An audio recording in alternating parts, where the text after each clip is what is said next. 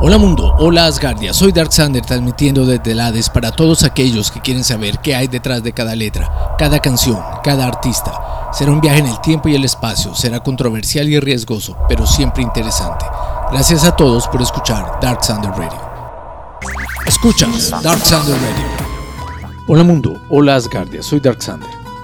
Hoy nos hemos reunido para hablar de la explosión de la música italiana fue un fenómeno nacido después de la Segunda Guerra Mundial y que afectó a Europa, a Estados Unidos y sobre todo al mundo hispanoparlante, ya que para conquistar los 400 millones de iberoamericanos debieron cantar en español. Desde que iniciaron hacia 1950 con la creación del Festival de San Remo hasta nuestros días, en estas seis décadas no han parado de venir artistas italianos a cantar en español para expandir su cultura y para masificar su música. Italia mantiene un fuerte sentido de identidad nacional a través de la cultura distintiva, un sentido de la apreciación de la belleza y la emotividad que está fuertemente relacionado y evidenciado en la música. Las cuestiones culturales, políticas y sociales a menudo también se expresan a través de la música en Italia. La lealtad a la música está incluida de manera integral en la identidad social de los italianos. Sin embargo, no existe un estilo único que se haya considerado como el estilo nacional italiano. La mayoría de la música popular es local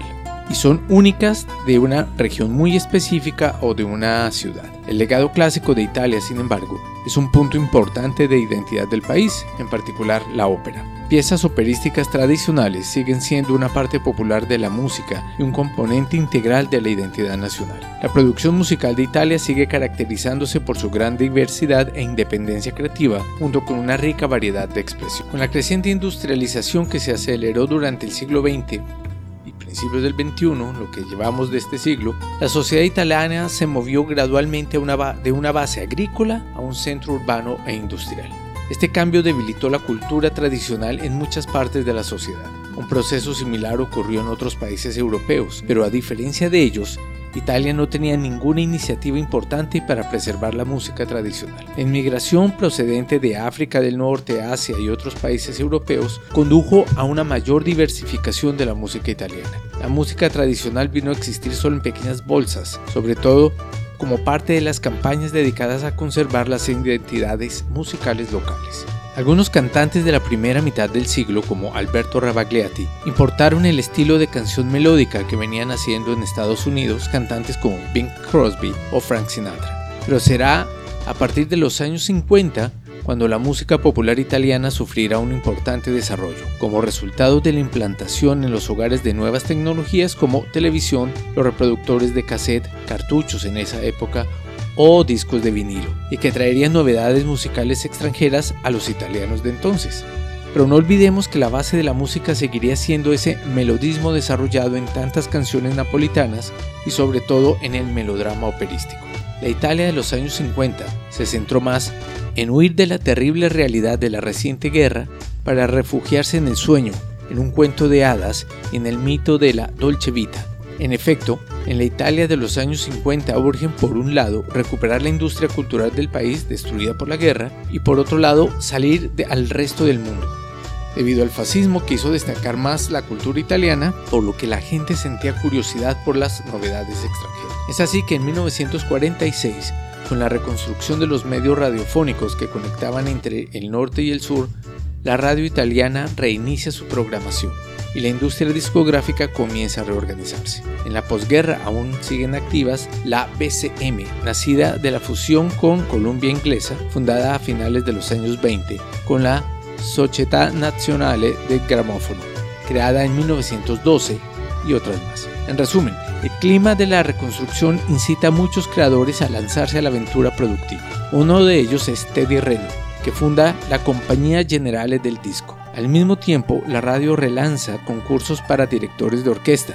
Uno de los primeros fue Bruno Canfuora en 1948 y para nuevas voces. Entre los vencedores del primer concurso promovido por la Radio Correre figuran voces que desaparecerán en esta primera posguerra como Linia Martorana, Clara Giaione, Elena Beltrami y Arodante Dalla. El cine italiano vive su momento más álgido con el neorealismo, gracias a los trabajos de Sica, Rossellini, Visconti, Germi o De Santis. Pero en la canción italiana de los años 50 no hay grandes letras ni melodías, más bien se ciñen al estilo del Festival de San Remo.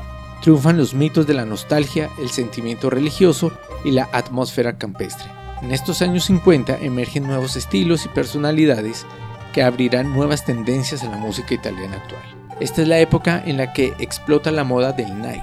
Triunfa la comedia musical de Garinei, Giovanni, aparecen figuras como Fred Buscaglione, Renato Corozo.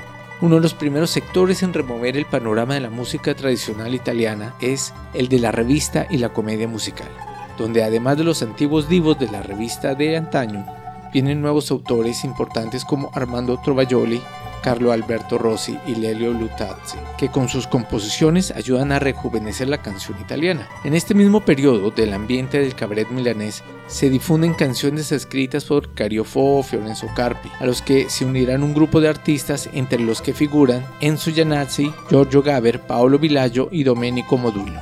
La escena que sufre mayores revoluciones es, una vez más, la napolitana donde los músicos, como Renato Corozone, someten a la canción napolitana a una revisión radical del ritmo y del estilo, mientras nuevos intérpretes como Roberto Murolo devuelven la melodía napolitana a su estilo original de canciones italianas de siempre. A finales de los años 50 termina en Italia, como en casi todo el mundo, la posguerra. Aparece sobre los escenarios un tal Domenico Moduño, un bigotudo del sur, que gana en el octavo Festival de San Remo con el tema Nel blu di Pinto di Blu, canción que pasaría a la historia como Volare. Moduño aparece sobre el escenario de San Remo de aquel 1958 rompiendo todos los esquemas. Su desempeño teatral y altamente emotivo, lanzando los brazos a lo alto, y acuérdense que las normas del festival solo permitían actuar con los brazos ligeramente apartados de los costados y sin hacer muchos movimientos. La letra surrealista y su música con una orientación rítmica moderna que mezclaba las influencias soul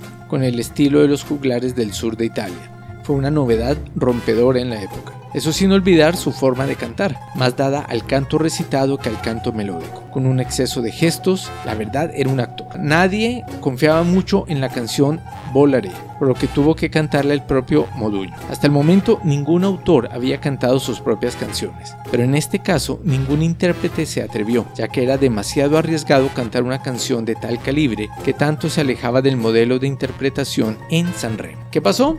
La canción consiguió tal éxito que vendió un millón de copias en Italia y para final del año había vendido 22 millones en todo el mundo. Domenico Moduño demostró con Volare que podía triunfar un nuevo modelo de canción en Sanremo, además de poner de moda al artista que interpreta sus propias canciones, más conocido como cantautor. En realidad, el éxito de Moduño no fue solo debido a Volare, sino también al desarrollo de la industria musical.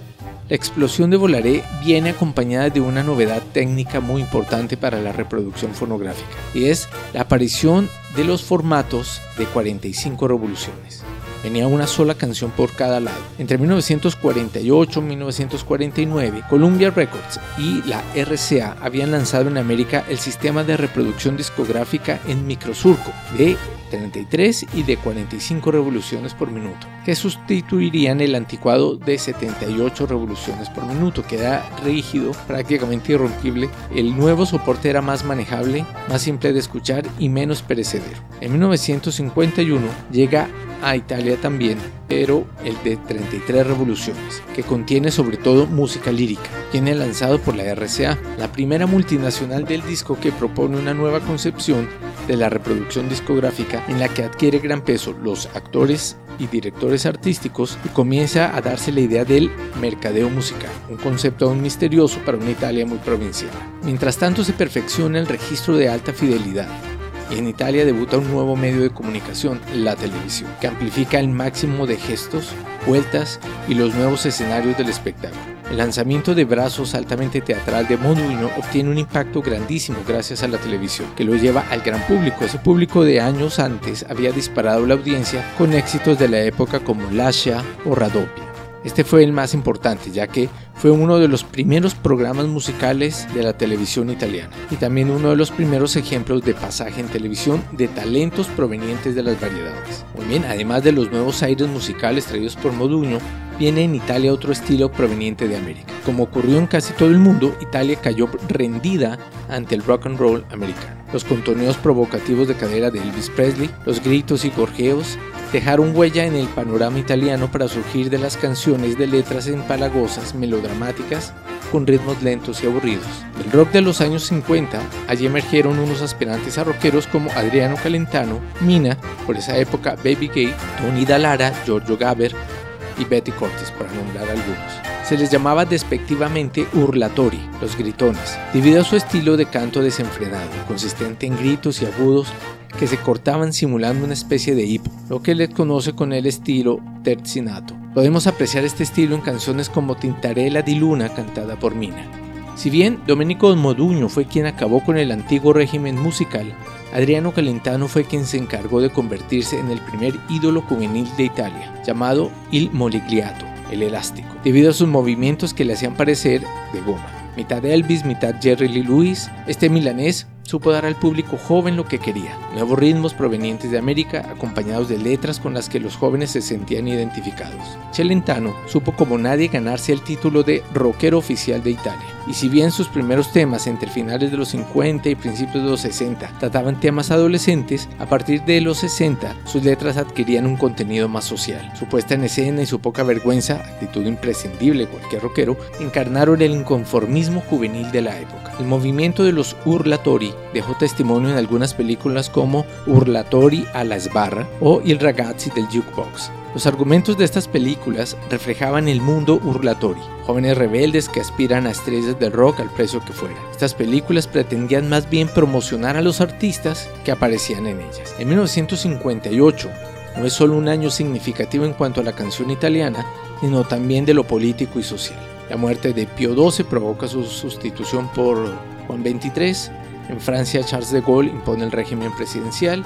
En Cuba triunfa la revolución cubana con Fidel Castro y el Che Guevara. Y por si fuera poco, emerge la canción política. El resultado es una revolución lingüística y de contenido para la canción italiana que se recupera de la tradición de la novela, mezclada con sentimentalismo, convirtiéndola en balada pero no en letras de amor empalagoso o insustancial típicas de las canciones de San Remo, sino tratando el amor de formas inusuales y una búsqueda sonora distinta. Se abre así un proceso que verá triunfar la canción de autor, la que es cantada por el mismo compositor, algo raro en esa época como habíamos dicho, y que seguirá dos direcciones.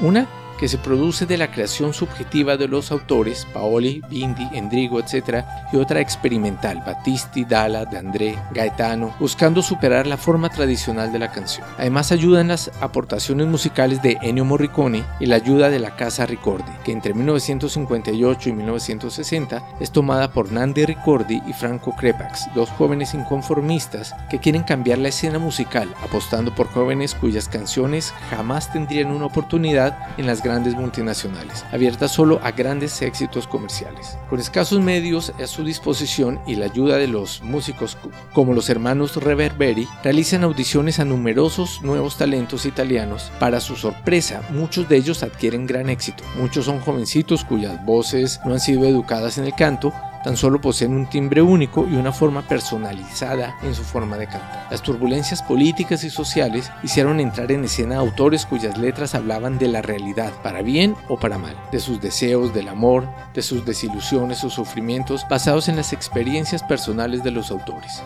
Gino Paoli, que se intentó suicidar en el 63 con una pistola pero se salvó de milagro, Luigi Tenco, que lo hizo de la misma forma en el 67, pero ese sí logró suicidarse, son ejemplos claros de los autores de la época. Jóvenes desencantados de la sociedad capitalista, del boom económico de finales de los 50 y principios de los 60, que mostraban su amargura a través de bellas composiciones. Por primera vez, el público joven empieza a interesarse por canciones de letras sustanciales, que sirvan para algo más que un mero entretenimiento. Si bien los Urlatori reivindicaban desfogar sus sentimientos con el descontento ante la sociedad, estos nuevos artistas representarán los sentimientos más profundos y sufrimientos del mundo juvenil, algo parecido a lo que representó el rock and roll en todo el mundo. No era casualidad que autores como Luigi Tenco fueran fieles adeptos del rock americano. De hecho, muchos empezaron formando grupos de rock a finales de los años 50. Aunque la actividad musical radicaba en Milán, lo cierto es que la mayoría de estos nuevos autores del malestar procedían de Génova. Autores como Luigi Tenco, Gino Paoli y Fabrizio de André pertenecen a lo que se denominó la Escuela Genovesa. Con este breve resumen de la historia de la música popular italiana, de la segunda mitad del siglo XX, tocaremos varios artistas representativos de las diferentes épocas de cada década que cantaron en varios idiomas y sobre todo en español. Bueno, empezaremos entonces como se supone, ya lo venían presintiendo ustedes, con Domenico Modugno. Domenico Modugno nació en Apulia el 9 de enero de 1928 y muere en Sicilia el 6 de agosto de 1994. Fue un cantautor, compositor, guitarrista, actor y político italiano. Representó en varias ocasiones a Italia en el Festival de la Canción de Eurovisión. También fue diputado y dirigente del Partido Radical Italiano. Desde muy joven, Domenico quería ser actor. En 1951 Después de terminar el servicio militar y gracias a una beca, accedió al Centro Experimental de Cinematografía de Roma, apareciendo más tarde en unas cuantas películas. Después de protagonizar Il Mantello Rosso, inició su carrera de cantante. Se casa con Franca Gandolfi y tiene tres hijos, Marco, Marcello y Massimo Bodugno. Este último también se dedica a la música. En los años 50 se hizo muy popular en los Estados Unidos y se convirtió en uno de los protagonistas de la música melódica internacional, cuando con Nel Blue di Pinto di Blue, más conocida como Volaré, triunfó en el Festival de San Remo de 1958. Junto a Johnny Dorelli, con esta misma canción participó también el Festival de la Canción de Eurovisión de ese mismo año y quedando en la tercera posición. Muy bien, la canción de Moduño, Volaré, llamada en realidad Nel Blue di Pinto di Blue, en el cielo, azul pintado de azul, fue un éxito comercial a nivel internacional y con el paso del tiempo se convirtió en una de las más representativas de la historia musical italiana. Así que con ustedes, El cielo azul de Moduño.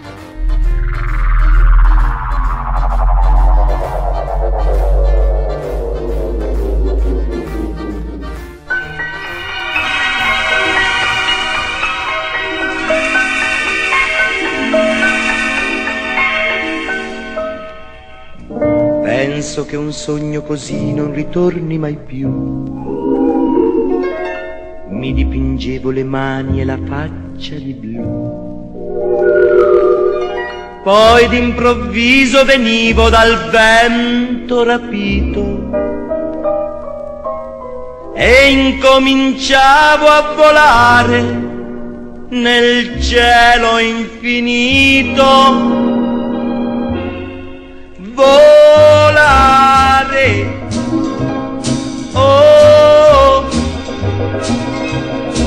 Cantare. Oh, nel blu dipinto di blu, felice di stare lassù. E volavo, volavo felice più in alto del sole ed ancora più su mentre il mondo pian piano spariva lontano laggiù. Una musica dolce suonava soltanto per me.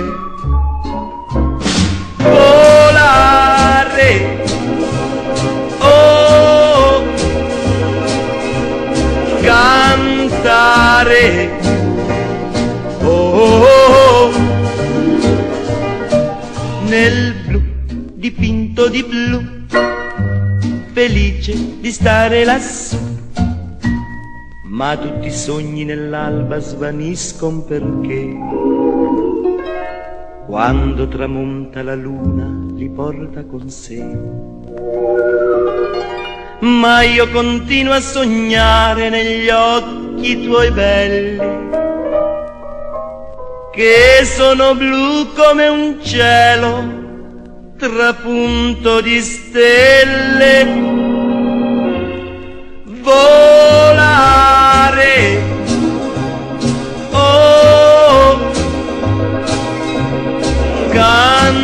cantare, oh,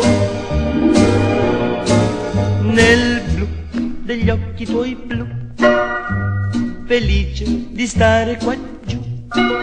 E continuo a volare felice più in alto del sole ed ancora più su, mentre il mondo pian piano scompare negli occhi tuoi blu. La tua voce è una musica dolce che suona per me. Volare. Oh. Cantare. Oh. oh, oh. Nel blu degli occhi tuoi blu. Felice di stare qua giù. Nel blu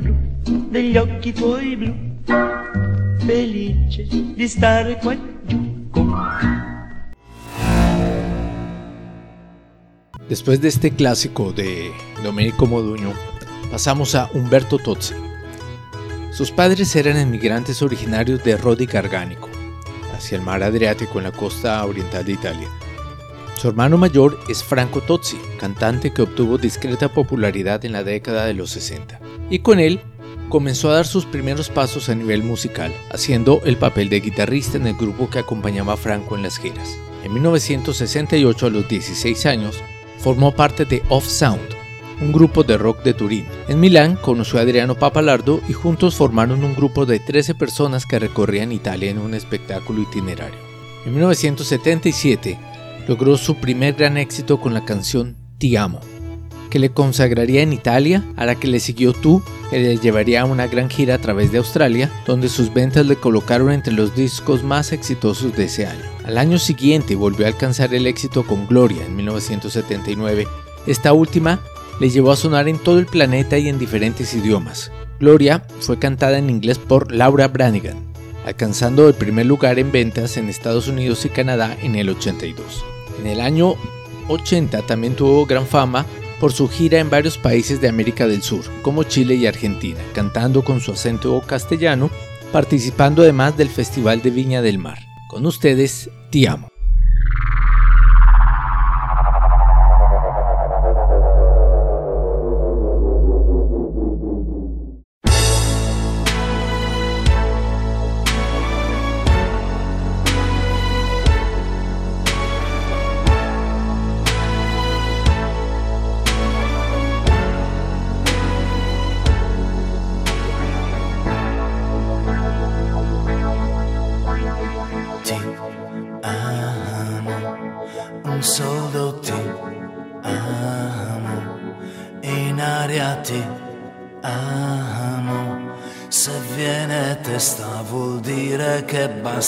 Lasciamoci ti amo, io sono ti amo, in fondo un uomo che non ha freddo nel cuore nel letto comando io ma tremo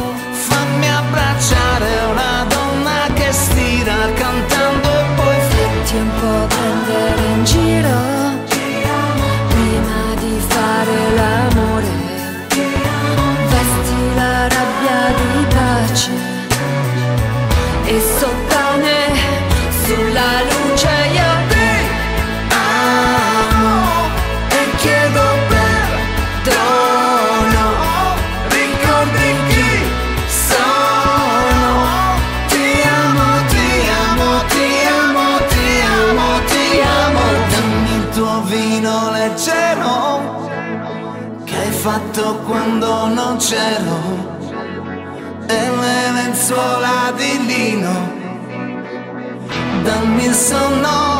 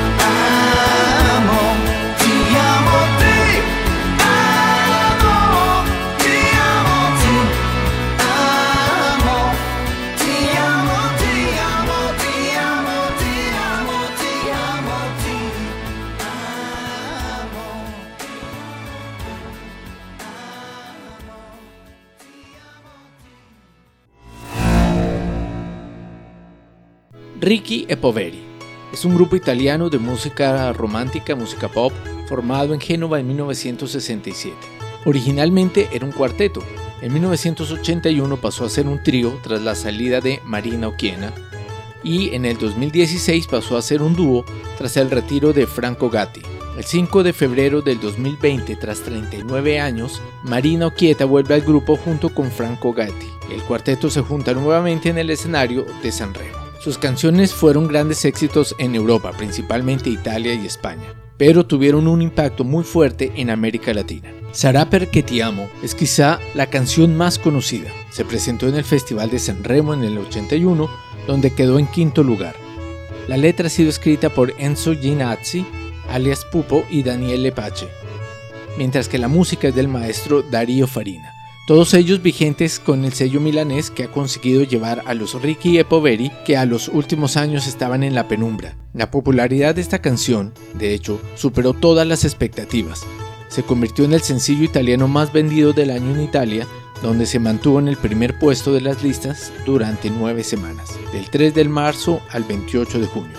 La canción consagró al grupo a nivel internacional, teniendo un amplio eco en Latinoamérica y en Europa. De hecho, ha sido objeto de numerosas versiones y varias adaptaciones lingüísticas, especialmente en español. Fue cantada por Thalía en su álbum Lunada del 2008. También se ha utilizado como banda sonora de varias películas, entre ellas Le Fronté, Será Perché Ti Amo, protagonizada por Charlotte Gainsbourg en el 81 y High Tension en el 2003, así como Love Is All You Need, una comedia romántica del 2012 protagonizada por Chris Brosnan. Con ustedes, Ricky Epoveri.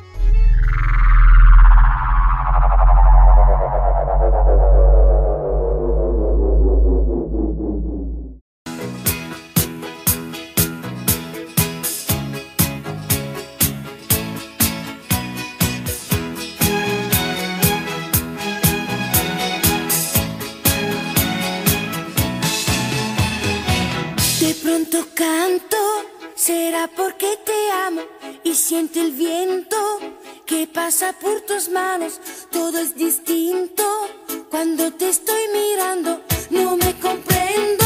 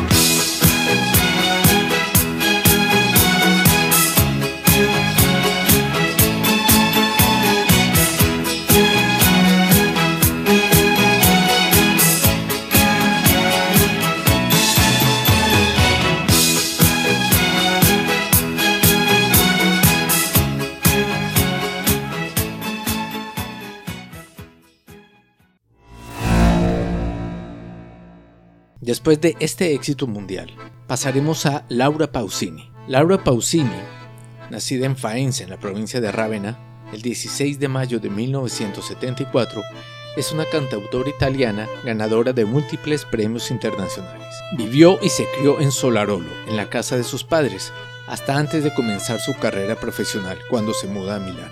Su carrera se distingue por cantar en otros idiomas, además del italiano, español, portugués, inglés, francés, catalán, latín, y habla también siciliano y napolitano. Sus álbumes han tenido éxito comercial principalmente en Europa, América Latina y Asia. Es considerada la cantautora italiana más exitosa y conocida a nivel mundial, con 15 álbumes de estudio y ventas estimadas hasta el 2016 en más de 75 millones de discos, lo que también la convierte en una de las artistas con mayor cantidad de ventas en el mundo. Se fue es una canción grabada por la cantante italiana Laura Pausini para su primer álbum de estudio, Laura Pausini, del año 93, y grabada en idioma español en el 94 para su primer álbum recopilatorio, y fue titulada Se fue. Se fue se hizo popular en España en los clubes de baile. Con esta canción, Pausini logró reconocimiento internacional y hoy en día es uno de los clásicos musicales de esta cantante.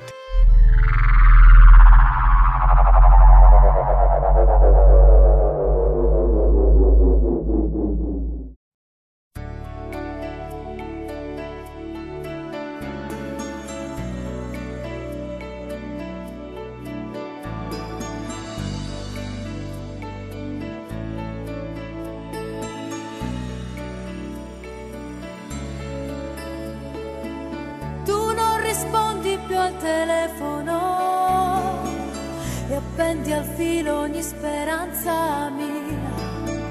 Io non avrei creduto mai di poter perdere la testa per te. E all'improvviso sei fuggito via, lasciando il vuoto in questa vita mia senza risposte ai miei perché adesso cosa mi resta di te? Non c'è, non c'è il profumo della tua pelle, non c'è il respiro di te sul viso, non c'è la tua bocca di fragola, non c'è il dolce miele dei tuoi capelli, c'è che il veleno di te sul cuore, non c'è via d'uscita per questo amore, non c'è, non c'è vita per me più, non c'è, non c'è altra ragione che mi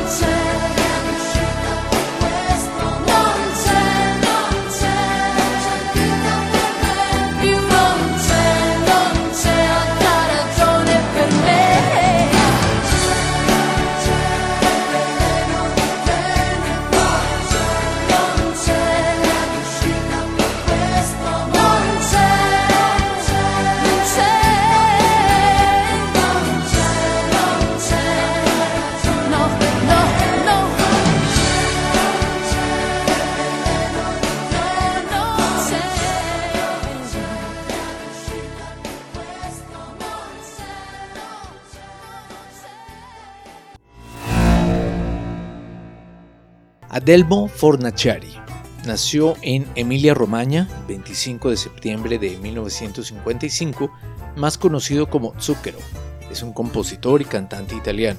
Su nombre artístico significa azúcar en italiano. Las primeras nociones se las enseñó un estudiante afroamericano que frecuentó la Facultad de Veterinaria de Bolonia. Aprendió a tocar a los Beatles, Bob Dylan y Rolling Stones. En 1968, la familia se trasladó por trabajo a Versilia y el joven se vio obligado a cambiar de amigos, costumbres, gafas, sombrero y un número de seguridad social, lo que le causó un trauma severo y una depresión terrible. Así, se volcó a la música y se familiarizó con el rhythm and blues y la música del delta de Mississippi. Después de una carrera no muy exitosa y con muchos altibajos, a principios del 2001, Zucchero y Corrado Rustici colaboraron en la creación de un nuevo álbum titulado Shake. Este disco lleva incluida la canción Baila, Sexy Thing, que resultó ser el tema estrella del año en infinidad de países. Para Shake, Zucchero contó con la colaboración de John Lee Hooker en uno de los temas, lo que supuso uno de los últimos trabajos del maestro Hooker. Recordemos a John Lee Hooker cuando hablamos del blues.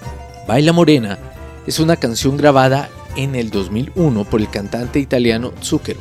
La canción fue lanzada como sencillo dos veces, la primera vez en el 2001 alcanzando el puesto número uno de las listas de Italia y de España, pero obteniendo un éxito moderado en los demás países. La segunda vez fue en el año 2006 con un dueto con la banda Maná y lanzado a su vez como parte de la banda sonora de la película Le Bronzet 3, Ami pour la vie, convirtiéndose en ese momento en un gran éxito en Francia y en Bélgica. El 2 de febrero del 2006, el tema entró en las listas de sencillos de las listas francesas, llegando al puesto 64 e inmediatamente saltó al número 1. Permaneció durante 4 semanas en el número 1 y por un total de 10 semanas en las mejores 10. Así que con ustedes, Baila Morena.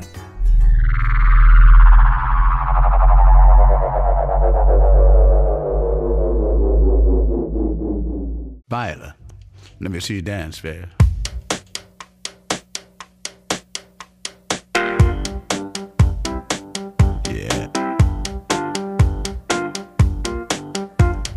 See you dance, baby.